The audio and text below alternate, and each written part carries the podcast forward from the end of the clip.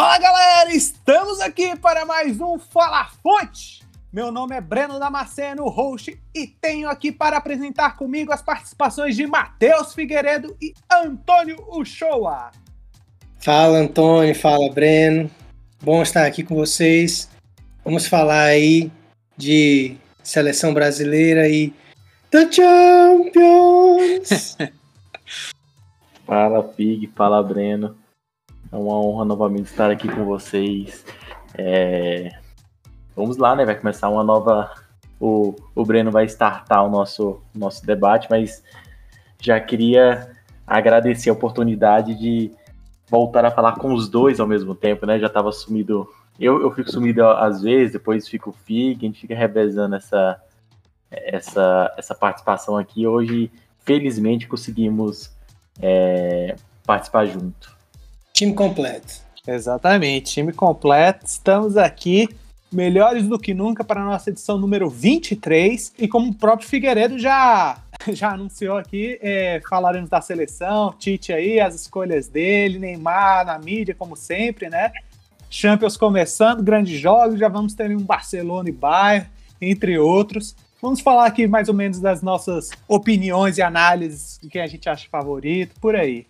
Vocês vão poder continuar sempre nos escutar às terças-feiras nos principais aplicativos de podcast da Google, da Apple, Pocket Casts, Anchor, Spotify. Só vocês nos procurar que vocês vão nos encontrar. Aproveitem para nos avaliar, nos seguir e divulga aí para a galera, para seus amigos, trabalho, família, todo mundo aí que vocês conhecerem, curtir um podcast, futebol, esporte.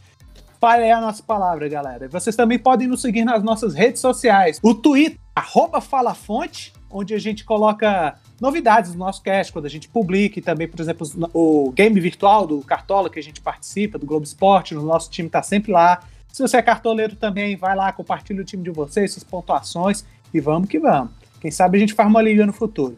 Além disso, temos o nosso e-mail, o falaafonte.gmail.com. Vocês podem nos mandar e-mails para interagir mais aqui com os nossos casts, as nossas pautas semanais, dando sugestão, o que, vocês estão achando dos nossos casts, é, o que vocês acham que podia melhorar, é, agregando informações. Dicas então, de tema. Dicas, tudo isso aí que vocês quiserem participar, é só mandar nos e-mails para a gente. Fala Mandar a fonte, a, fala a fonte arroba gmail.com. Exatamente. Então é isso, Antônio e Figueiredo. Figueiredo e Antônio, podemos partir para o cast? Simbora. Vamos. Então vamos.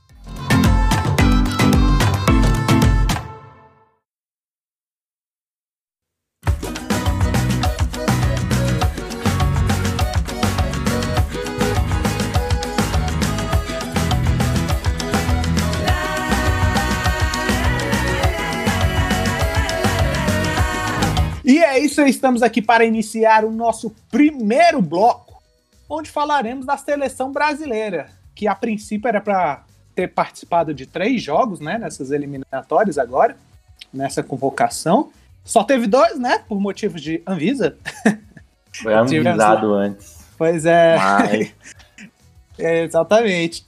Tivemos um jogo interrompido, clássico sul-americano Brasil-Argentina. A gente já, já vai comentar um pouco mais disso. Mas a, o fato é, galera, enfrentamos Chile, pulamos Argentina, né? para essas questões, e enfrentamos Peru, ganhamos os dois jogos. Estamos invictos nas eliminatórias. Oito jogos, oito vitórias, 19 gols marcados e só dois sofridos. Ou seja, tá super encaminhada aí, né? Pra gente conseguir a, a nossa classificação para mais uma Copa do Mundo. Já foi praticamente metade do, de um turno. Então, só que tem um problema, né? Apesar dessa eficiência toda, muita gente parece insatisfeita em assistir à seleção, não tá curtindo o desempenho. Vendo esses dois jogos, o que, que vocês estão achando assim? Ou mesmo, né, de tempos mais recentes, do que já puderam acompanhar. Desempenho tem estado muito aquém mesmo dos resultados? Lembrando, lembrando que agora, né, nessas rodadas, a gente chegou até. Já falamos aí, né, desse problema que teve em relação à vigilância sanitária aqui do Brasil com a Argentina. Muito porque também né, teve essa questão de jogadores que da Inglaterra e também teve discussão em outros países não poderem participar né, desse jogo aqui por causa das condições, é, das regras do país, teriam que fazer quarentena. Aí a Inglaterra não liberou, aí a gente teve que substituir muitos jogadores, né? Por exemplo, aí é claro, mais um problema para o Tite e também para outras seleções. Mas mesmo assim, o que, que vocês acharam aí das oportunidades que o Tite tinha dar para outros jogadores, né? E do que, que vem sendo o desempenho da seleção? Tanto que teve na Copa América aí também, foi meio difícil. E com esses jogos aí também. Pois bem, então, Breno, eu acho que essa esse veto que aconteceu por parte da Premier League é, aos jogadores brasileiros para vir participar da eliminatória, eu acho que acabou sendo uma grande oportunidade para o Tite é, inovar na seleção. Convocar jogadores que já estavam sendo é, destaques no seu ti, nos seus times, que é, o povo, o, os amantes de futebol brasileiro estavam já pedindo.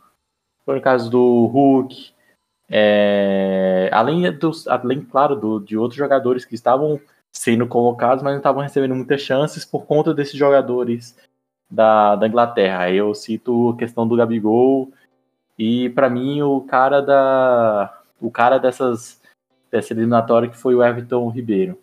Só fazer um, um asterisco aqui, o, o Antônio. Claro. A, a, Premier League, na verdade, ela não, ela não vetou a vinda dos jogadores. Tanto é que o Tottenham e o Aston Villa liberaram os argentinos para virem, né? O problema é só que o governo britânico exigia uma quarentena de, sei lá, uns 10 dias, um tanto assim, que ia fazer com que os jogadores, quando voltassem, perdessem vários jogos. Aí a maioria dos clubes não queria perder esses jogadores tão importantes assim por tantos jogos. Né? Foram, foi só o Tottenham e o Aston Villa que liberaram. É, não, a questão é abriu margem para os times vetarem os jogadores das convocações. Seria isso que eu quis falar. Então, Valeu pelo, pela, pelo complemento, Pig, que aí até justifica os jogadores argentinos virem para as eliminatórias, né? Isso. Como eu tava falando, Breno, Breno e Fig, eu acho que o, que o, que o Tite teve a oportunidade, assim, como você mesmo citou, o Brasil, a classificação para o Brasil de Catar, para, o, para a Copa de Catar, ano que vem, já está meio que, já tá meio que definida. Eu posso já, já o famoso, né, cravar, já tá, o Brasil já tá na Copa, esquece isso. É, Acho que agora tem que aproveitar as oportunidades de realmente é, melhorar o que o Brasil ainda não tá fazendo direito, que seria principalmente a parte ofensiva. A gente vê o Brasil, como você citou, tomou apenas dois gols nessas eliminatórias.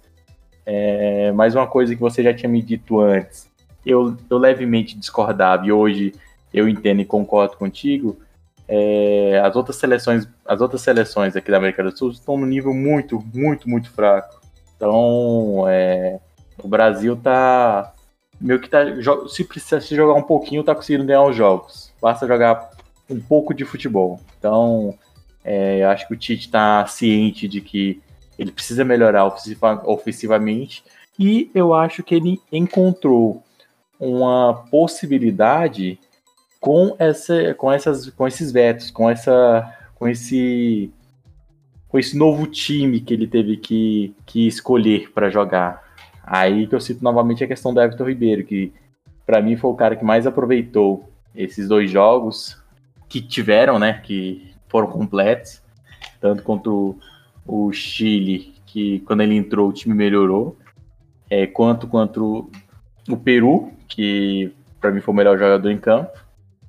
É, e no geral, para mim, essa, é, esse pode ser o caminho que o Tite é, possa encontrar uma melhor forma de atacar, é uma melhor forma de ter uma, um poder ofensivo mais agradável de se ver. Então, é, o Everton Ribeiro fez um bom jogo, o jogo, o Gerson fez um bom jogo. Até o Gabigol eu acho que foi mais produtivo nessa nova formação. Paquetá, gostei da posição dele um pouco mais pelo jogando pelo lado.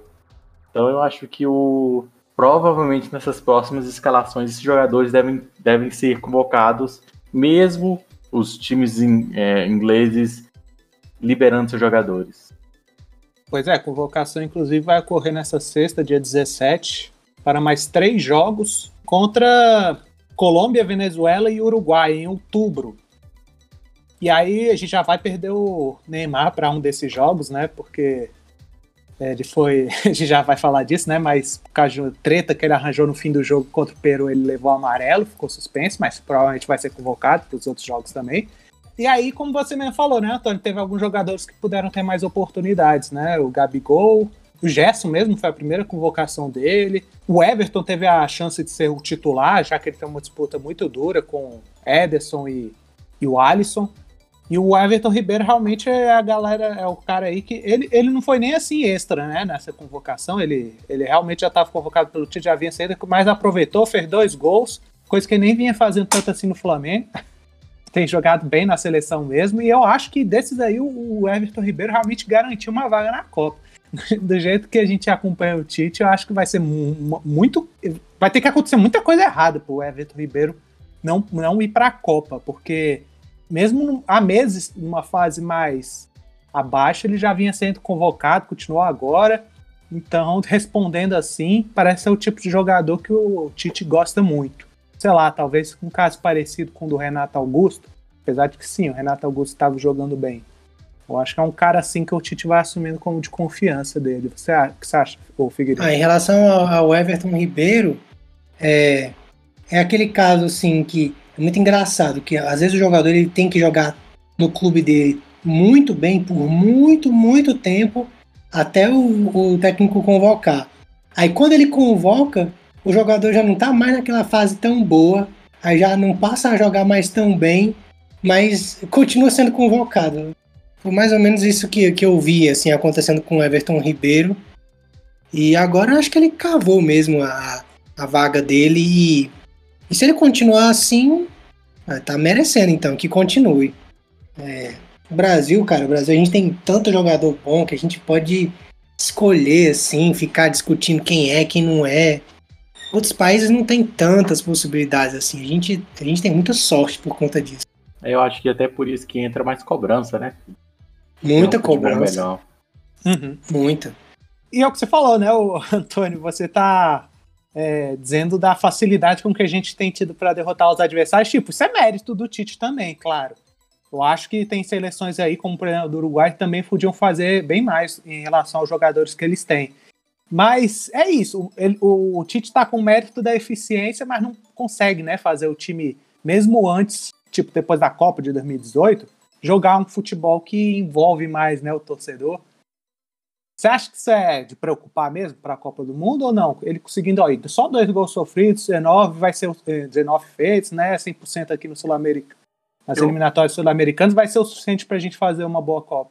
É aquele, assim, ao meu ver, isso é perigoso você ir para a Copa dessa maneira, porque se você tem um sistema defensivo forte e um ofensivo que é, não está funcionando muito bem ou que sobrecarregue é, um jogador, seria no caso o Neymar, é, quando você encontrar um time que tem um, um sistema defensivo um pouquinho melhor e faça um gol no Brasil, esquece, você já meio que abandona o jogo, você não vai vai, vai, vai lançar, sei lá quantos jogadores, é só de lembrar do jogo contra a Argentina, pela final da Copa América.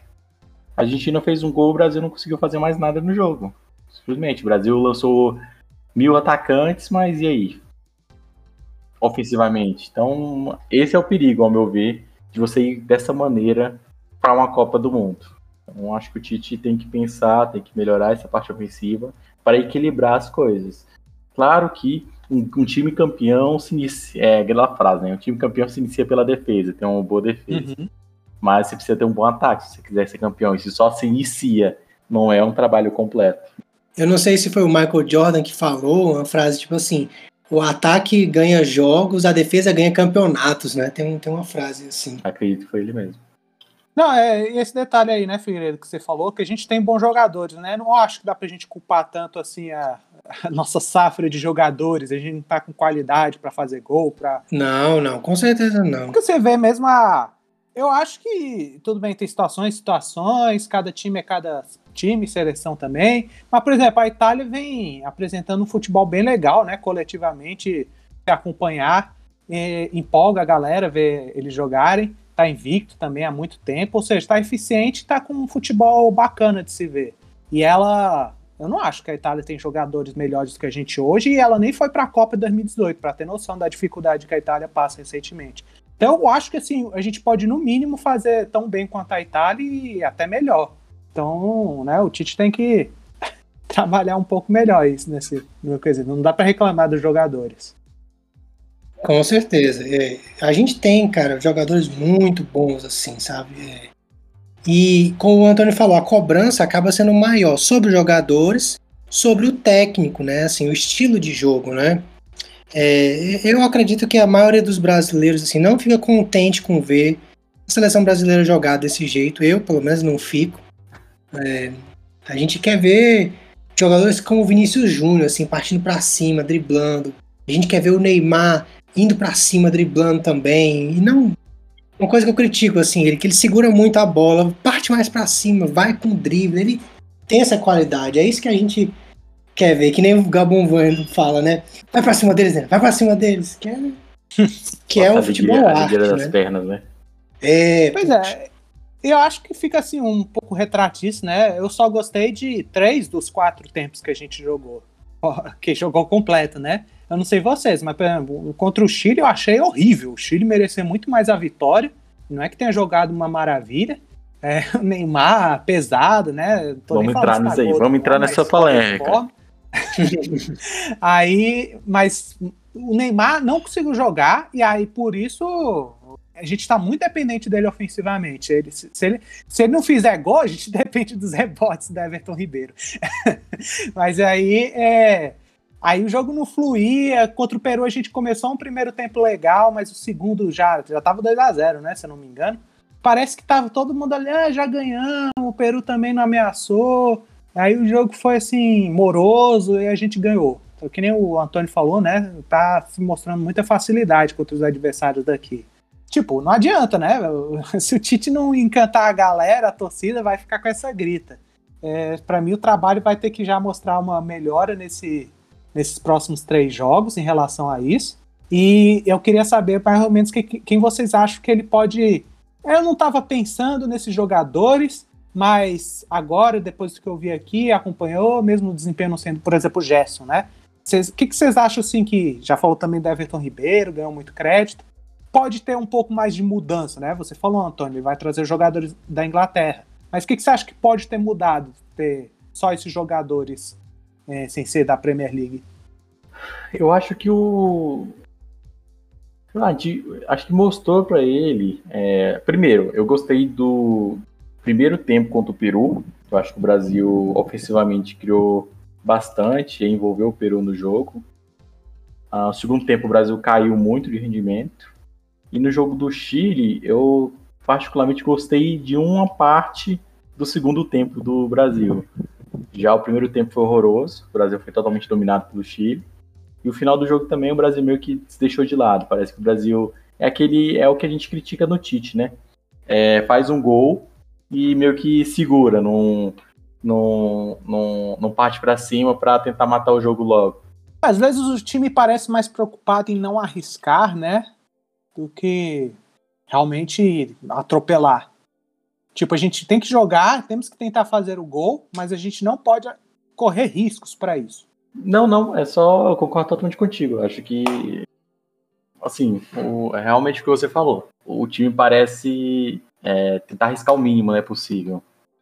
Tanto que os laterais sobem muito pouco, né? Alexandre e Danilo. Tanto que no lance que o Danilo lá subiu, acabou saindo o gol da Everton Ribeiro. Mas os laterais mesmo são quase zagueiros no esquema do Tite. Sim, pois é. Então, assim, é, esse comportamento consistente da seleção brasileira é coisa do técnico, né? Se, se não fosse ideia do técnico, treinamento para jogar desse jeito, cada jogo o Brasil ia se comportar de uma forma diferente. Mas como é assim sempre, eu vejo que assim, a ideia do Tite é ir mesmo na contramão do que a gente quer que ele faça. Ele não vai fazer isso. Ele quer um jogo seguro, porque ele pensa na defesa em primeiro lugar, tal como ele fazia com, com o Corinthians, quando foi campeão da Libertadores, campeão do mundo. E assim, não sei se ele tá pensando pelo lado dele, né? Se eu fosse o técnico, não sei se é tão errado assim, porque é, o que a gente vê nas grandes seleções hoje em dia é isso, é priorizar a defesa primeiro. Você vê que a Itália e a Inglaterra chegaram na final da Eurocopa tomando assim dois ou três gols assim no máximo. Acho que a Inglaterra tomou Sim. dois e a, e a Itália tomou três, uma coisa por aí. E a Itália passou por duas disputas de pênalti, né? Uma, uma contra a Espanha e a final que ganhou contra a Inglaterra, né? Então assim, você não viu os times se, a, se tacando pro ataque com tanta força assim. É, é faz um gol, vamos no contra-ataque, vamos na boa, não vamos nos abrir, nos arriscar. Defesa primeiro é, é, o pensamento dos europeus e eu penso que o Tite vê que o jeito do Brasil ser campeão do mundo é isso, é tipo, ah, vamos jogar a Copa do Mundo para fazer um golzinho e outro lá, quem sabe. Se empatar tudo bem, tem os pênaltis, a gente pode ganhar nos pênaltis. Tipo, ninguém tem receio de ir pros pênaltis. Eu odeio pênalti. Eu prefiro eu acho, perder eu o tempo normal do que por, pra pênalti. Mas. É aquela... Só um segundo, Antônio. Só um segundo, é só, mas só pra falar. É isso aí, é que eu falei. Eu concordo com o que você falou. Eu falei, é por isso que eu digo que a gente tem que reconhecer os méritos da eficiência do Tite, né? A questão Sim. É vai ser, o, vai ser o suficiente, né? Do, em relação aos outros problemas que a gente detecta. Fala, Antônio. É, porque o Antônio falou que é arriscado, né?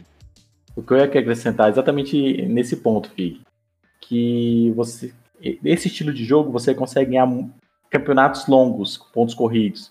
Mas a Copa do Mundo, mata-mata, é, eu não vejo você conseguindo ganhar campeonato sem um ataque eficiente, entendeu? Um ataque que produza, quer dizer. É, mas sei lá, eu acho que o ataque do Brasil é eficiente, assim, não faz muitos gols, mas faz um gol e ganha, faz dois gols e ganha. Ah, eu acho que a gente depende muito do Neymar, cara. Até, até agora a gente ainda depende muito Neymar fazer gol da assistência. Tudo bem que teve o Everton Ribeiro aparecendo aí. Mas até hoje, por exemplo, a gente tem problemas com o Gabriel Jesus. Eu não tô nem falando por causa do jogador. Mas, por exemplo, a gente tem problemas quando é o Gabriel Jesus, quando é o Firmino.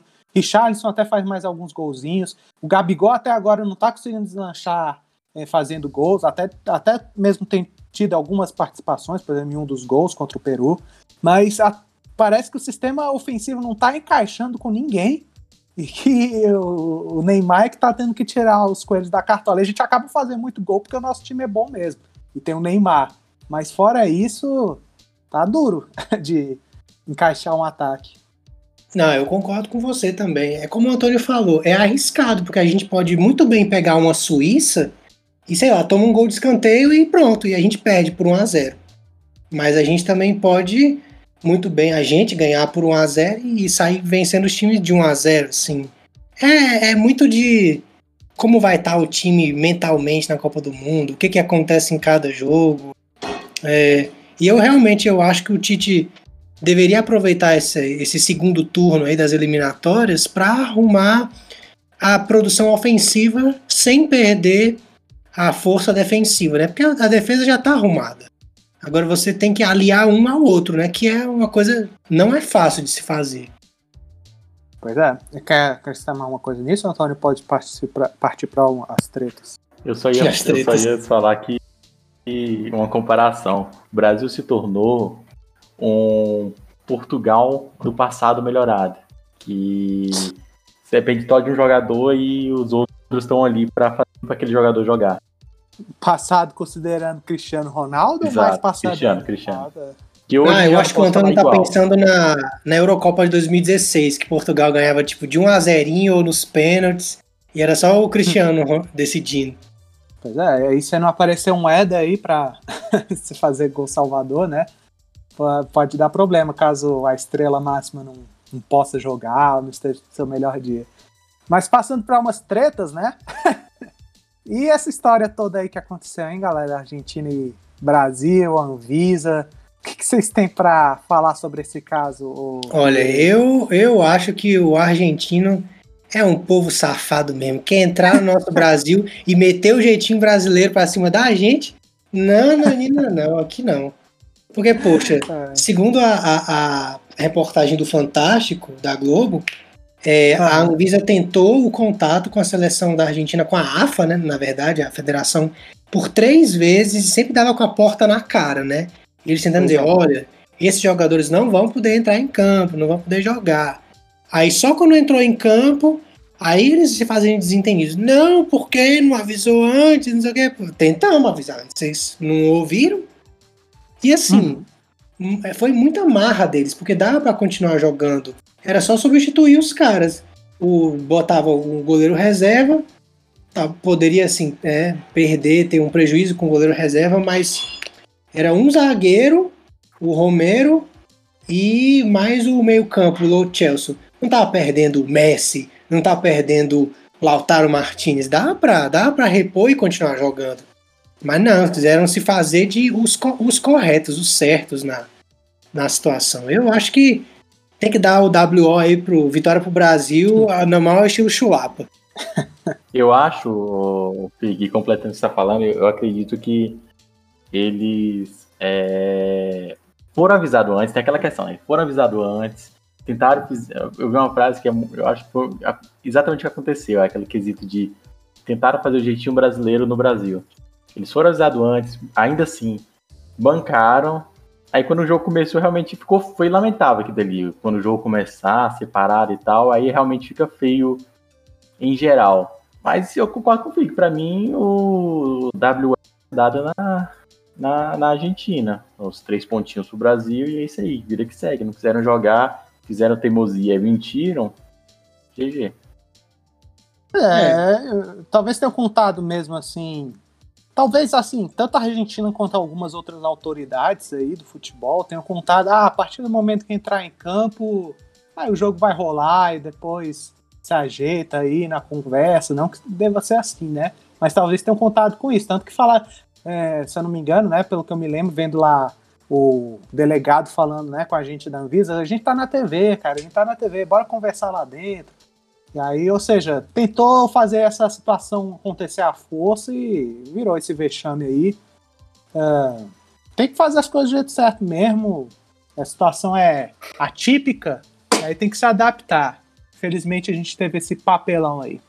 É, o famoso se colar colou, né? Assim, só um, um detalhe aqui de um, de um Twitter que eu vi, que é porque o pessoal pensa que Brasil não tem lei, né? E meio que não tem, né? Mas não dá para se fazer tudo que se quiser também não. Porque se esses jogadores que fizeram isso aqui entraram e, e não cumpriram a quarentena, fizessem na Inglaterra o que eles fizessem no Brasil, e porque eles jogam lá, eles tinham que pagar mais de 10 mil euros assim de multa e iam ficar sujeitos a, a 10 anos de prisão, que é a pena lá para descumprir a quarentena. Claro que não quer ser preso, mas assim, ia ficar muito feio, ia ser um baita de um processo, né? Aí lá eles não vão fazer isso de jeito nenhum, porque lá a lei funciona, né? Aí acham que podem fazer o que quiserem aqui. Negado. pois é, e só pra que a gente tem que passar aqui pro próximo bloco, próximo assunto, Rapidão aí, Antônio, o que você achou das críticas no Neymar, falando, por exemplo, da imprensa, né? E, e das pessoas em geral, não sei mais o que, que eu vou ter que fazer para respeitarem o Neymar, tá falando até em terceira pessoa. Ele que tá perto de superar o Pelé, né? Na artilharia aí da seleção brasileira, superou o Zico, é, Ronaldo nas eliminatórias. Então, o que, que você achou aí das críticas do Neymar? Cara, eu sou, eu sou, eu sou fã do Neymar jogador, mas como pessoa eu acho que ele poderia fazer muito mais, é. É, uma coisa que eu criticava também, assim, que, ah, claro, criticava eu falava com as pessoas próximas e tal, quando perguntava a minha opinião. Mas uma coisa que eu criticava muito a Anitta também, tipo, ela é muito importante para o país, é, pela representatividade que ela tem, o que, que ela representa as pessoas que são fã delas e tal, que ela poderia fazer mais coisas. E eu acho que ela mudou isso e começou realmente a fazer, a se. Não queria utilizar essa palavra de se importar mais com o povo, mas de ver como é que o povo dele tá, o seu povo está sofrendo. E eu acho que assim, o Neymar falha muito nesse sentido. Parece que ele sempre, ele, aquele quesito, ele parece que pessoalmente parece que não evoluiu como pessoa. É, depois, desde a primeira, primeira Copa, bora pensar assim. Ele continua com, com esse negócio de, de colocar sempre como vítima das coisas. Eu acho que. Perseguição? Exato, é, seria perseguição. Porque, assim, ele é, ele é um cara famoso, ele é o cara mais famoso do Brasil, ele é o, o jogador que todo mundo fala que é o maior jogador da atualidade, é, maior jogador brasileiro da atualidade. Ele não quer ser criticado, sei lá, eu acho isso. Acho que isso vem junto com a fama, entendeu? Então, é, sinceramente, vem junto, cara. Então, Sinceramente, eu, vejo assim em relação ao Neymar elogios moderados, críticas moderadas, elogios exaltados, é, críticas exaltadas. Eu acho que o negócio, isso vai ser completamente normal com ele, com qualquer jogador. É normal com jogadores aqui né, do Brasil mesmo, é, entre as torcidas, dependendo do que, que ele faz, é um jogo muito passional, e a questão do jogador saber filtrar, né? Mas parece que até agora o Neymar não soube filtrar isso aí, o que, que é construtivo, o que, que não é, o que deve ser ignorado. Parece que ele cria esse clima aí, né, de. É, que nem tio Dunga lá, né, com, a é, com os repórteres, tudo mais bélico. É claro que ele pode se incomodar com o que ele quiser e tudo mais, mas acho que tem umas coisas bobas que não precisa, assim, né, se importar. Parece que ele leva isso pra cabeça, talvez até afete ele em algum momento no campo. Lembrando que ele caiu de novo na pilha, né, do adversário no fim do jogo, já falei isso aqui e tá suspenso próximo jogo, levou um amarelo. E podia ter sido expulso, né? Porque ele foi quase uma agressão, assim. O juiz podia ter considerado. É, eu só dar minha opinião rápida aqui. Concordo com, com a opinião do Antônio. Até sobre a Anitta também pensa a mesma coisa. Faço as minhas palavras as palavras do, do Neto no, no, no programa do Donos da Bola. O Neymar, cara, para mim ele é um homem infantil, imaturo que não evoluiu como pessoa, só, só ficou mais velho, continua a mesma, mesma pessoa. Mas é, é isso aí, é, é a vida que segue. A gente vai.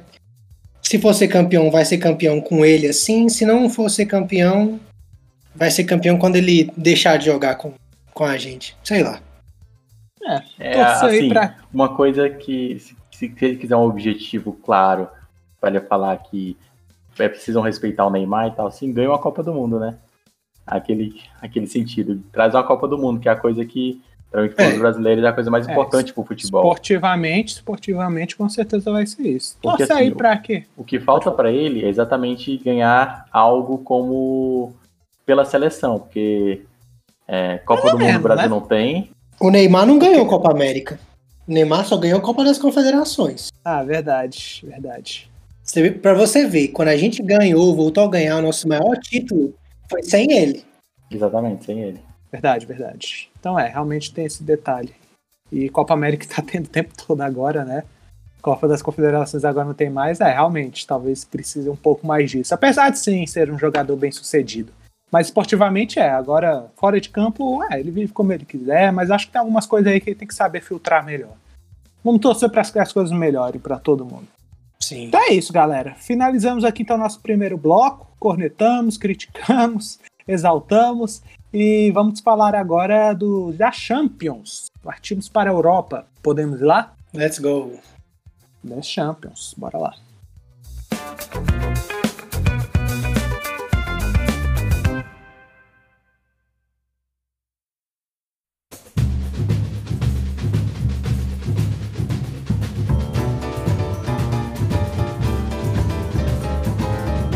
E é isso aí, galera. Estamos aqui para o início do nosso segundo bloco.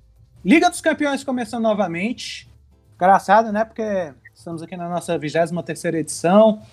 Não faz muito tempo, estávamos falando aí, né, das semifinais, quartas de final, da, da última edição da Liga dos Campeões, que no início do nosso podcast, agora estamos partindo aqui para o início da edição é, 2021-2022.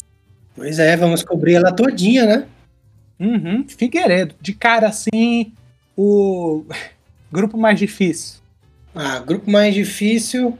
Cara, pode, pode assim, parecer esquisito porque não, não tem tantos é, dos grandes de hoje em dia, né? Você vai falar mas, o grupo G. Não, mas o. o exatamente, eu pensei no grupo G, porque o, o Sevilha, Salzburg e Wolfsburg Lille são bem equilibrados. O Sevilha eu acho que é o mais forte. Mas outro também, que é tão difícil como esse, é o B, que é o Atlético de Madrid, o Liverpool, Milan e Porto. é só porque eu vejo o Porto e o Milan assim bem atrás do Atlético e o Liverpool, como eu não uhum. vejo no grupo G. Sim, o grupo G é mais equilibrado. Mas mesmo os grupos que não são tão equilibrados vão ter confrontos muito bons, porque a gente teve altos times fortes aí caindo no, no pote B, né? Que faz com que tenha um, um time muito bom no pote A e outro no pote B. Vão ter altos jogaços. Primeiro, já essa primeira rodada vai ser muito legal. Tivemos campeões diferentes, né, digamos assim, nas nessas, nessa última temporada, que acabou proporcionando essa situação. Sim. E aí, Antônio, você concorda aí? Tá entre assim, grupo G, grupo B? Cara, para mim é A e B, velho. Eu gosto muito desses dois grupos aí. O B para mim é uma. Sim, difícil? Olha, eu acho que os três ali vão disputar duas vagas, né? Então, eu acho Você que. Você acha que o Leipzig vai conseguir disputar com Paris Saint-Germain e Manchester City? Eu acredito que vai, cara. Olha só. Então, eu acho que não vai de jeito nenhum. Eu acho que vai perder todos os jogos. Já temos aqui a primeira discordância. Rapaz, porque a gente. O City chegou. São os dois últimos finalistas, né? E o PSG Sim. passou a rapa aí no mercado, foi forte. Se o Leipzig conseguir dificultar. Tipo, é um time assim que ultimamente tem sido problemático até, né? Na, tanto na Liga Alemã, apesar de não conseguir, né? Bater de frente com o Bayern. E a, umas aparições aí na Liga dos Campeões também. Mas se conseguir realmente chegar a dificultar PSG e City, parabéns ao Leipzig. Não, isso, isso é. É porque Lembramos, né? O Leipzig estava na semifinal da, da Champions duas temporadas atrás, né? Aquela lá que o, que o Bayern foi Sim, campeão. Não dá, dá para desprezar, mas. Mas é porque o. É porque, como eu acompanho mais futebol alemão, eu sei que o Leipzig perdeu né, é, um dos seus grandes jogadores e perdeu o técnico também, né? Que o Nagelsmann era o cara que comandava assim o time, né? E agora tá o Jesse March, que é um americano aí, que ainda tá começando trabalho, capengando aí. E assim, o primeiro jogo já é contra o City. Eu já vejo que o Leipzig vai perder esse, e acho que vai perder o PSG também. Vai pegar o terceiro lugar. Eu não, não consigo ver o, o Leipzig é, conseguindo. Ah, o grande jogador que eu falei foi o zagueiro, o Pamecano, que perdeu pro Bayern e o Sabitzer, o austríaco, tinha que, ser, né? que perdeu pro Bayern também. É, tinha que ser. Defende aí o Leipzig, defende aí o Leipzig, o Antônio. Assim, eu acho que, o, claramente, o City e o, e o PSG são os favoritos. Uhum. Mas eu acho que pode estar disputando pelo segundo lugar aí, disputar entre os três aí, jogos difíceis pelo Leipzig. Isso aí, eu não. Eu acho que talvez pode ser um pouco na. Tipo, obviamente, dá para comparar os times, né? Principalmente porque no momento, né, os atletas do Santos não são do, os melhores, né, que a gente tem aqui no Brasil, apesar de ter a sua qualidade. Mas quando a gente falava, né, ah, o Boca e o Santos são os favoritos nesse grupo aí, mas ó que o Barcelona já apareceu bem em outras edições. Não pode deixar tropeçar, né, deixar eles crescerem, senão se complica. É que eu acho que tem uma disparidade maior do City do PSG para o Leipzig, mas sim. É, bom, é bom abrir o olho, né? Até pensando assim, mesmo que não seja em perder a vaga, né? Porque o City e o PSG provavelmente vão querer, né? Ficar em primeiro. Aí o Leipzig pode decidir aí, né? Quem fica em primeiro, segundo, se não, se não levar a sério. É, mas eu sim, eu concordo com vocês. O grupo B, pra mim, é o mais votado. E eu achei interessante que vocês não comentam, ninguém aqui comentou, nem eu, do grupo D. Vocês acham assim que não tá equilibrado também, não? Com... Tudo bem que tem o coitado do Sheriff ali. Cara, esse é, grupo mas... é muito legal, porque um time da Moldávia classificou, mano. Só de classificar é. é muito legal. Porque vão perder todos os jogos, coitados. porque, tipo, vocês acham sim que pode. É, tá, tá meio indefinido ainda quem vão ser os dois que vão passar desse grupo. Tem Internacional que teve, perdeu, né? Grandes jogadores, apesar de ter conseguido contratar um outro, como o Salhanoglu, que estreou bem, mas perdeu o Lukaku. Tem o Lautaro ainda, perdeu o Hakimi. Ou seja, tá, tentou ir repor um pouco mais, né? Então não é a mesma força do ano passado, temporada passada. Real Madrid, né, teve problemas na fase de grupos, mas depois foi avançando nas, na mata-mata, só que aí caiu contra o Chelsea, né? Sim. É, muitas críticas aos Dani, tá começando um novo trabalho agora do Ancelotti. E o Shakhtar Donetsk é aquele time que tá sempre ali tentando complicar, né? Talvez seja um pouco parecido com o caso do Leipzig no, no grupo A. É, vocês acham aí que tá meio indefinido quem são os dois primeiros ou, ou dá para cravar uns favoritos? Cara, eu acho que esse grupo aí é a possibilidade do Shakhtar complicar para Inter é mais do que o Leipzig complicar para PSG ou City. Eu acho que o ah, Real Madrid. Só, só para só te ajudar, filho, lembrando né, que tudo bem. É, são competições diferentes, momentos diferentes, mas na temporada passada mesmo, né? A Inter foi campeã né, do campeonato italiano, com outros jogadores, claro, alguns, né? É. Mas foi, foi, foi, decepcionante, né? Na Liga dos Campeões, caiu no grupo dele, então. Será é, que faz eu, eu lembro agora? bem. Eu, eu acho que faz melhor, assim. É, o, o Inzaghi agora, assim, tá, tá fazendo um, um, trabalho legal, começando, né? Tá com jogadores novos, assim, pode, pode dar uma dificuldade também né, nesse sentido. É, mas é, eu, eu quero acreditar que a Inter não vai fazer a mesma burrada que fez ano passado. Mas o Shakhtar tem condições sim de complicar pro lado da Inter e pro lado do Real Madrid também, como fez ano passado, né? Só que eu tendo a crer que o Real Madrid está mais forte esse ano e que a Inter aprendeu a lição. E tu, Antônio, o que, que tu tá achando desse grupo? Eu acho que ano passado foi uma surpresa que acho que não os dois esperavam essa, essa, esse futebol do, do Shakhtar. Eu acho que eu vejo esses dois aí, o Inter e o Real, passando bem tranquilo pelo grupo. O Shakhtar surpreendendo ano passado, principalmente, principalmente em cima do Real. Não vejo esse ano acontecendo essa mesma essa Rapaz, tá mesma... tá duvidando de Alan Patrick? Alan Patrick. Tô duvidando de Alan Patrick e companhia.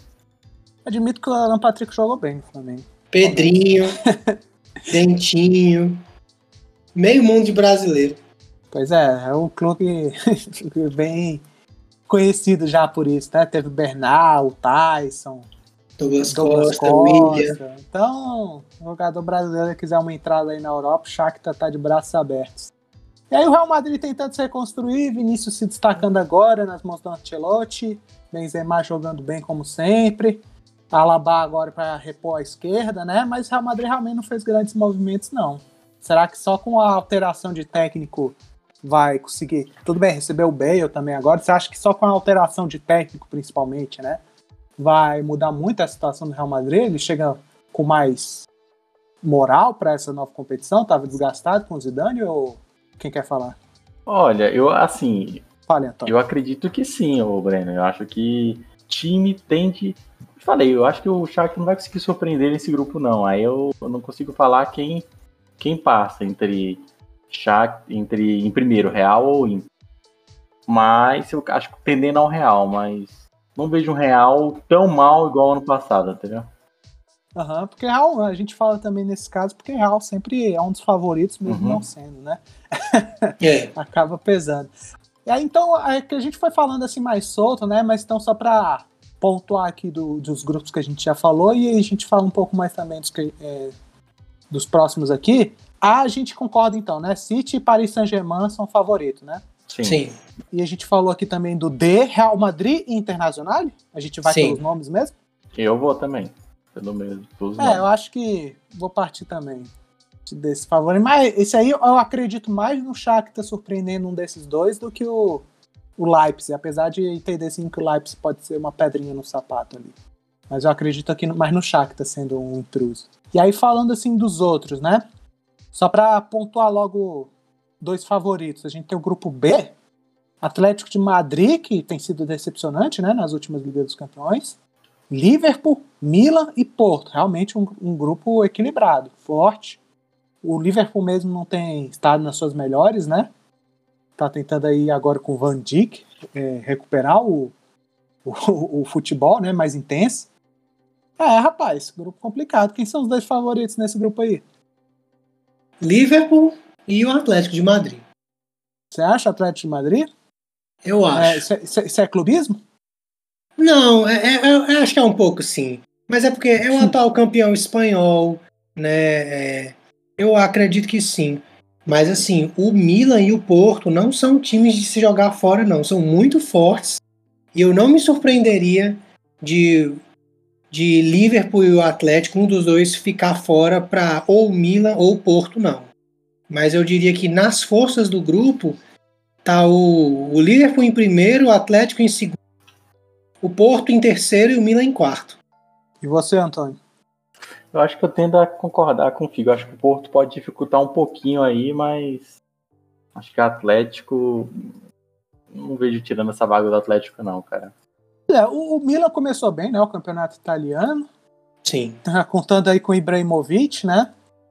É, eu, eu não consigo colocar esse favoritismo no Atlético de Madrid, porque acho que tem sido muito decepcionante ultimamente. Contou agora com o retorno do Griezmann, né? Contrataram o Depô, né, da Argentina, que vem se destacando recentemente, e Matheus Cunha. Matheus Cunha, isso aí, tava tentando lembrar o do Hertha Berlim, né? Então eles se reforçaram um pouco mais, por exemplo, que o Real Madrid, até mesmo do que o Barcelona, dos rivais espanhóis, mas tem sido tão decepcionante, né? Ultimamente, eu vou só pra sacudir um pouco as coisas, eu vou dizer que passa Liverpool e Milan. Milan, pra mim, Milan é a quarta força desse grupo. Olha aí. Eu também É, não o- confio muito no Milan ultimamente, não. É bem decepcionante, né? Para o que a gente já viu. Kaká, Ronaldinho, Sidorf, Pirlo e até pouco antes disso, mas desde então, muito decepcionante. Mas só para agitar um pouco aqui as coisas, o Atlético de Madrid tem sido muito decepcionante. Desculpa, Simeone, mas. Engraçado você falar aí do, do Kaká no Milan, porque a última vez que o Milan jogou a Champions League, o Kaká ainda jogava no Milan. Rapaz, Jesus. O Milan ficou muitos anos lá. Muitos. Nossa, eu nem tava me tocando disso. Aí foi o quê? 2008, 2009? 2007? Não, aí foi 2012, 13, se não me engano. Ou foi 13, 14. Oxe, mas o Kaká tava? Eu entendi Sim. errado o que você falou. O Kaká tava, ele, ele- tinha sido emprestado Ah, ele Real. Madrid. Porque ele voltou pro Milan, né? É, porque eu tava, eu tava, eu tava com a memória dele antes de ir pro Real Madrid, mas é. Não, foi depois. Ou seja, podiam trazer o Kaká de diretor, né? Pra garantir mais é, é, participações aí na Liga dos Campeões, porque parece que traz sorte. Quem sabe? Mas é, é o grupo que todo mundo aí tem que ficar de olho aberto. Aí temos o grupo C. É, e pra mim o Borussia Dortmund, apesar de ter o Ajax, assim bem que eu não sei, Ajax dá umas complicadas, né? É. Borussia Dortmund e Ajax. Vou confiar no Cometa Haaland aí, apesar de ter perdido o arco, né, que era o Sancho. Vamos ver. Haaland não tem feito muita diferença. Ajax na postar sua coletividade, né? Tem o Neres, o Anthony. O que, que vocês estão achando aí desse grupo com Besiktas e Sporting? Esse grupo também é um grupo equilibrado. Não tanto porque o Borussia Dortmund eu acho bem superior aos outros, né? Mas esse grupo aí, cara, eu vou, eu vou discordar de você. Eu vou dizer que passa Borussia Dortmund e Sporting. Olha aí, rapaz. O que, que eu perdi aí que o Sporting tá com essa moral? Campeão português, melhor que Porto e melhor que Benfica, simplesmente. Porra, grande coisa, zoeira. Os nossos ouvintes portugueses. É, mas tá ok, é, porque eu não tenho acompanhado mesmo o esporte, não sei se ele ficou enfraquecido ou fortaleceu. Eu não sabia que ele tava com essa moral tanto, não, pra passar assim o Borussia e o Ajax no seu favoritismo. E você, Antônio? Pra mim, eu acho que é o Ajax e Borussia. Sendo o Ajax é a principal força do grupo. Fala a verdade, você também não tem visto o esporte, né? Que nem eu. É, eu não vejo o esporte com essa força aí, não. É, eu acompanho assim- mais esses dois mesmo, assim, o restado desses dois. É, eu, eu- eu também não tenho acompanhado muito o Sporting, mas pelo pouco que eu sei, o Sporting não perdeu muitas peças de um ano para o outro. E é um time que é Uhum. mais, mais coletivo, sabe? Não tem grandes talentos assim, não. E, sei lá, o Ajax tem muito, muito garoto. Não, não, não confio Ah. muito no Ajax, não. Mas isso não impediu já deles fazendo umas campanhas legais aí recentemente. Não, realmente não. Seria muito legal ver o Ajax de novo chegando Anto- longe. O Anthony, o Anthony não estava aí na mira do Bayern, diziam? Então, tem jogadores de qualidade. Tem, com certeza. Ah, é, eu fico com Borussia e Ajax. Mas passando então para um grupo, grupo E, onde tem outro alemão aí. Interessante, né? Já vai abrir aí a Liga dos Campeões com um jogaço. Não é o primeiro jogo, né? Mas é, na primeira rodada já Barcelona e Bayern de Munique, no grupo E. Aí tem Benfica do Jorge Jesus, ora pois. E temos o patinho feio Dinamo de Kiev. Isso porque o Benfica também não é tão assim. não patinho feio nesse grupo, Sim. né? Apesar de já ter bem mais tradição. É, e aí, favoritos são. Ah, se bem que eu ia falar, né? é ti- São os times do B, né? Começa com B, mas tem três. Barcelona, Bayern de Munique e Benfica. Ficamos com o espanhol e o alemão? Alemão e espanhol, principalmente, nessa ordem? Sim, nessa Sim. ordem. É, Bayern é super favorito, né, nesse grupo, eu acho. O Barcelona se enfraqueceu muito, tá com situação bem difícil, teve todo esse trauma aí. Apesar de o Depay tá conseguindo desempenhar bem, né? Perdeu muitos jogadores, tá tendo que lidar com essas questões aí, né, da diretoria. O Bayern de Munique com Lewandowski, né, máquina de fazer gols, time sempre muito forte. É o, o um, provavelmente um dos candidatos, né, a chegar à final. Você acha que o Jorge Jesus consegue surpreender nessa? Não chegou, né, na última edição, conseguiu agora. Surpreende aí o Barcelona, porque o Bayern de Munique realmente acho que não passa, não. O Antônio.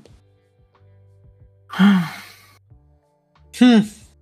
Quem temos, né? Everton Cebolinha, o, o Lucas Veríssimo, assim, de brasileiros, né? No, no Benfica. Ah, eu acho muito se... difícil, velho. Foi um pouco frustrante, né? A última temporada do Benfica, ver se agora já começou melhor, né? Mas vamos ver se. Eu acho muito difícil, velho. Eu acho que o Barcelona, apesar de estar tá bem mais fraco o time, ele ainda passa nesse grupo. Sim, Sim tá apostando ele em segundo, né? Uhum. Você, o Figueiredo. É a mesma coisa que o Antônio. O, o, o Bayern só se reforçou, só ficou mais forte de uma temporada para outra. O Barcelona uhum. só enfraqueceu. E o Benfica, cara, sofreu muito na fase eliminatória, é, pré-classificatória né, da, da Champions, para eu achar que vai ter alguma chance. Não, não vai dar, não. Vai ser Bayern primeiro e Barcelona em segundo. Realmente foi um jogo lá que ficou com menos um, né? Sofrendo pressão, não podia levar gol, mas conseguiu segurar o resultado, tinha conseguido a vitória no primeiro jogo, mas se garantiu aí. Eu acho assim, realmente o Benfica ainda tem que provar muito mais para ser considerado aí um dos dois favoritos desse grupo, mas é sempre bom abrir o olho com ele, né? A gente sabe que o Jorge Jesus é um bom técnico, tem bons jogadores, mas tem que se encaixar, né? Pode dar problemas aí pro Barcelona que tem tido complicações recentemente. Mas é, a princípio é Bayern de Munique e Barcelona também no favoritismo. Aí temos o grupo F. Aí eu acho que o United desponta, principalmente com a chegada do Cristiano Ronaldo, né? Já estreou com um gol, dois gols eu acho que desponta como favoritaço nesse grupo aí, né? E aí a disputa vai ficar bem entre Atalanta e Vila Real, né? Eu acho que a Atalanta, pelo que tem conseguido recentemente, parte com mais vantagem, né, Figueiredo? É, o Manchester United é, vai classificar como primeiro, tá muito superior em elenco. Cristiano Ronaldo agora, agora que acabou mesmo. Young Boys vai ser saco de pancada e coitado. E essa disputa entre Vila Real e Atalanta vai ser muito acirrada. Eu só vou arriscar aqui porque eu não sou de ficar em cima do muro, não. Eu acho que passa a Atalanta. Olha aí. E você, Antônio? Ah, cara, até que interessante, né? Antes a gente não pensava muito no United. Apesar de eles serem campeões da Liga Europa em cima do Vila Real, o Cristiano acrescenta muito no time, velho. É impressionante, velho. Nossa senhora.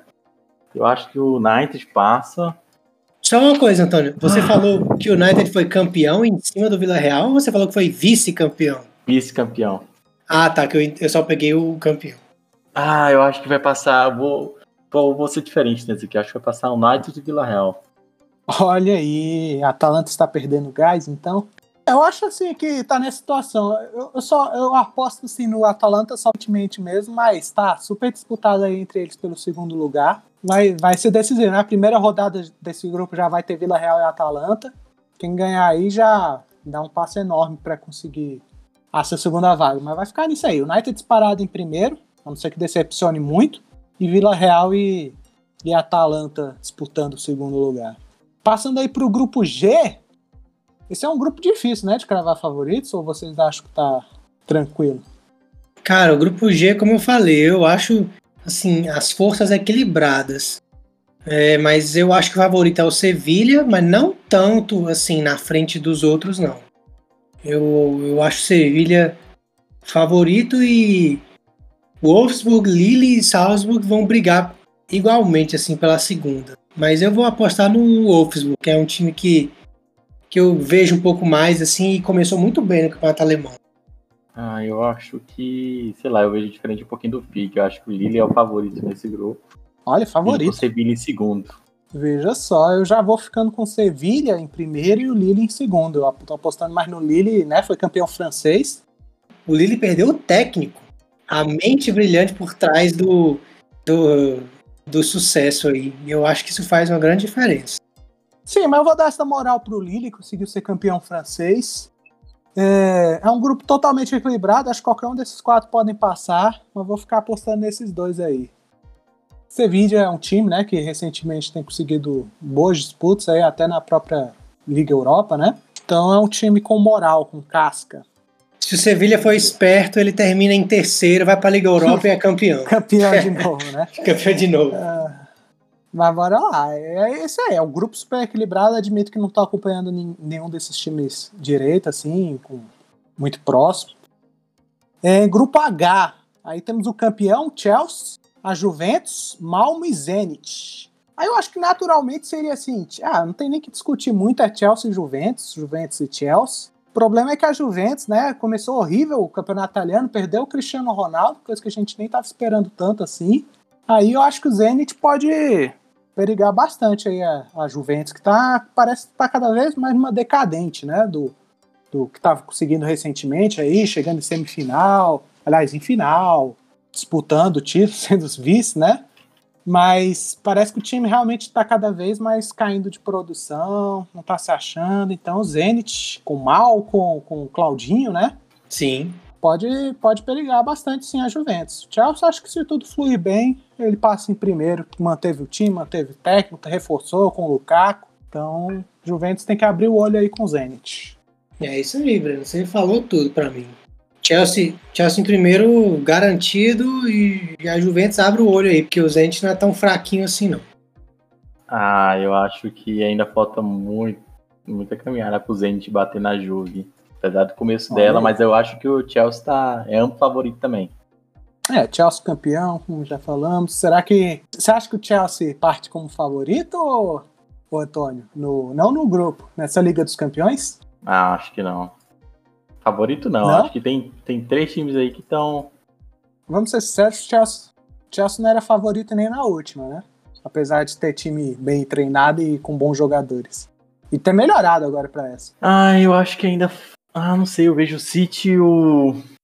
E o PSG, PSG. muito mais muito mais forte. E você, o Figueiredo? Chelsea partindo para essa agora, atual campeão como favorito, ou ele tá atrás de outros clubes também? Não, eu acho que o Chelsea é um dos favoritos, sim, porque com a chegada não, do Lukaku. Tô, tô, não, que ele é um dos favoritos, acho que nós todos aqui concordamos. Tipo, em algum grau ele tá entre os favoritos. Mas, tipo, ele é o favorito? O, o primeiro favorito de todos? Isso! Não, para mim é o Bayern. Olha aí, Bayern. Bayern que foi eliminado na, na edição passada pelo PSG, não foi? Foi. Foi, exatamente. Você acha que essa temporada agora faz melhor? Ah, eu acho. Eu acho que o time tá muito forte, assim, com esses novos reforços. O Nagelsmann é um técnico que eu gosto muito do jeito dele de jogar. Um pouco maluco às vezes. Acho que ele tem tudo a ver. Com um time bom assim à disposição, eu acho que o Bayern é o maior favorito. Ah, cara, eu coloco também o Bayern porque eu não gosto do City nem do PSG. É, o clubismo. É, eu prefiro muito mais o Bayern. Porque, tipo, na verdade, os três times são muito bons. Eu vou pro Bayern. Mas aí depois, tipo, acho que fica uma disputa bem legal ali entre Manchester United. Eu tô com uma boa. É, o Chelsea também, obviamente. É, e eu tô com uma boa impressão desse Real Madrid. Eu tô achando que ele pode surpreender mais nessa temporada agora. O Liverpool é que eu quero ver se ele vai voltar até aquela pegada, né? Que ele já teve, inclusive quando foi campeão. Então fica aí os três primeiros, né? Bayern, PSG e City. Aí depois vem uma prateleira abaixo com, com Real, Chelsea, United e se o Liverpool, né? Vamos ver o Liverpool, talvez o Liverpool entre nessa também. Mais ou menos essa, galera? Ou vocês têm alguma mudança grande aí nessas prateleiras que eu falei? Olha, eu acho que é isso mesmo que você falou. Concordo. Olha, achei que você ia encaixar um Atlético de Madrid. Não, o Atlético nunca vai ser favorito para nada. Até quando é campeão, não é favorito. Mas esse é, é, o nosso estilo. Pois é, meio assustador. Eu nem coloco a Juventus aí nesse bolo. Você coloca, o Antônio? Entre favoritos, não. Não? Nem entre esses seis aí, sete? Isso aí que eu falei, mais ou menos. De uma primeira e segunda prateleira. Você acha que a Juventus ainda tá numa terceira ou quarta prateleira? Você vê, né? Como sofreu golpes duros, né, recentemente. Sim. Eu, eu penso que o Borussia Dortmund hoje em dia como um time é mais forte que a Juventus. É possível, viu? Você não encaixa ninguém. é, Mas, é, mas quem que você falou que era o favoritaço, o Bayern ou Antônio? Você concordou? Eu acho que não, favoritaço pra mim tá entre Ah, PSG e City City. e Isso, isso. PSG. Aí na prateleira de baixo vem o Chelsea, aí vem o Bayern. E eu acho que fica entre esses quatro aí, se tivesse que arriscar. Então, bora escolher aqui uma, um campeão surpresa. Tipo, se não for nenhum desses favoritos, acho que o campeão vai ser esse aqui. Bem, a gente nem incluiu o Barcelona. O Barcelona pode ser um desses aí. Até a Juventus, porque a gente nem comentou tanto assim da Juventus. Eu ficaria, por exemplo, com o Borussia Dortmund, que eu não considero um dos favoritos, mas, tipo, se não for esses aí que a gente comentou agora, né? City, PSG, é, Real, United, eu falei Bayern, talvez até o Liverpool. Aí pronto, desses outros restos aí, né, teoricamente, aí, apesar de ter bons times, eu fico assim com o Borussia. É, cara, eu acho muito difícil. Acho que 1% de chance de não ser um desses favoritos aí. Mas se não for, eu vou ser clubista e dizer Atlético de Madrid. Você vê, do nada, né? Sai aí do, do não ganha nada, é favorito a nada, é- vai o Atlético Madrid. Mas não é favorito, nunca vai ser. um time que sei, joga mas- mas- defensivo. Mas, eu achava, mas eu achava que nem nessa situação tu ia colocar ele. Não, aí, aí, você, aí você deu a chance. Uai, tem o Wolfsburg. Você não gosta do Wolfsburg também? Da Inter? Eu achei que você ia colocar a Inter na frente do Atlético de Madrid. Não, esses dois times estão atrás. Ó. E qual é o teu campeão surpresa, Antônio? É, acho que PSG. Oxe, não, isso é surpresa onde? Sur- Não, tá bom então. Surpresa, surpresa, A gente- a gente surpresa. tá- é, a gente tá Fora dos favoritos. Nosso, campe- Ah, nosso campeão surpresa. mas fora o meu- quê? Fora os quatro? Cinco? Digamos assim, a gente chegou aqui, né? City, PSG Bayern, certo? Mais Real, United e eu acho até que dá pra considerar o Liverpool. Então a gente. Ah, não, Chelsea, Chelsea. É, Você pode foi- até não considerar, pode até, é, tira o Liverpool dessa história. Então, tirando esses seis aí, aí você pode falar Juventus, pode falar é, Ajax. Barce- Ba- Barcelona, Ajax, Benfica. Tá, eu acho que o Real. Shakhtar. Não, o o United também te tirou não, ou não? Real- Re- não, não, a gente incluiu Real e United nos favoritos. Então eu. Vou, vou repetir aqui: City, Bas- oh, City, Bayern, PSG, tirou Real. United e Chelsea. Não, esses aí são os grandes favoritos. A gente tá falando campeão surpresa, alguém que a gente realmente, tipo, Pra mim, não o Chelsea. esse time tá. não vai ser campeão. Não, pra mim, não vai ser não, pra mim, o campeão, mas... ser campeão é de surpresa, cara. Caramba, você considera surpresa? eu considero surpresa, eu não acho que eles estão nesse. Tendo, tendo reforço do aí, né? San... Tendo reforço do Sancho, do Ronaldo, Varane, aí tem Pogba. Ah, eu acho. Tudo bem que tem o De Gea, mas. Não, Ah, pelo nível dos outros times, sei lá, eu vejo o Chelsea bem mais forte que o United. Não, tudo bem, pode ser mais Mas- forte, mas. Você não quer nenhum desses, tá? Eu entendi, eu entendi. Tira esses seis, eu tô tirando esses seis. Pode não estar aí nos seus favoritos, mas. Escolhe aí um campeão surpresa. Acho que é a Atalanta, cara. Atalanta? Olha aí, rapaz. Pronto, gostei. É, Atalanta. acho que é aí. Atalanta Ah, é, se que eu tiver tirar que quem? escolher surpresa, sei lá, acho que pode surpreender. Gostei. Não, isso é mesmo surpresa. Deixa eu ver aqui. Atalanta é. Olha, Atalanta ia ter que tirar o United, por isso que tu escolheu, né? Mentira, não ia ter que tirar o United, mas tá no grupo dele. É, é, a Atalanta tem boa chance mesmo de se classificar no grupo dela. Eu acho que o Borussia aqui que eu escolhi também passa. E, o, e você é Atlético de Madrid, né, Figueiredo? Isso. É um grupo difícil. Pois é, você não considerou a classificação do Atlético de Madrid, né? Ah, não, você colocou Atlético de Madrid e Liverpool, né? Coloquei. Ah, então beleza. É isso aí. Tudo bem que né, ah, eu não vou pedir aqui pra gente escolher um surpresa, surpresa, tipo assim, um Bruges, um Malmo, né? Mas você vê assim, mas ah, pelo menos é o que a gente acha fora, assim, né, desses principais. Assim, tem- engraçado, por exemplo, a gente descartou aqui Barcelona, Juventus. Então a gente ficou com- ainda com outras alternativas. Bora lá, eu, eu ia gostar de ver o menino Haaland, cometa aí, sendo campeão. Gosto muito desse É, eu jogador. confesso contigo, seria interessante mesmo. Vamos ver aí. Quem sabe seria também uma história muito bonita ver a Atalanta ser campeã com o trabalho que vem feito recentemente. O Atlético de Madrid é o clubismo aí é, na cara de pau do, do Figueiredo. que acho que eh, não é o futebol que anima a maioria das pessoas, né? Apesar em busca de, de mais um vice. É, ter os seus fãs. Borussia também foi vice recentemente, né? Uhum. Vamos Só ver, é vice ver. quem chega na final, né? Tem isso, né?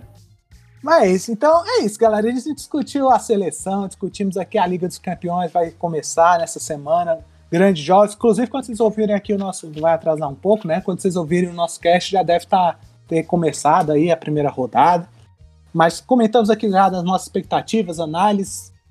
Olha lá as cornetagens pro Tite, vê se ele nos escuta, melhora o time.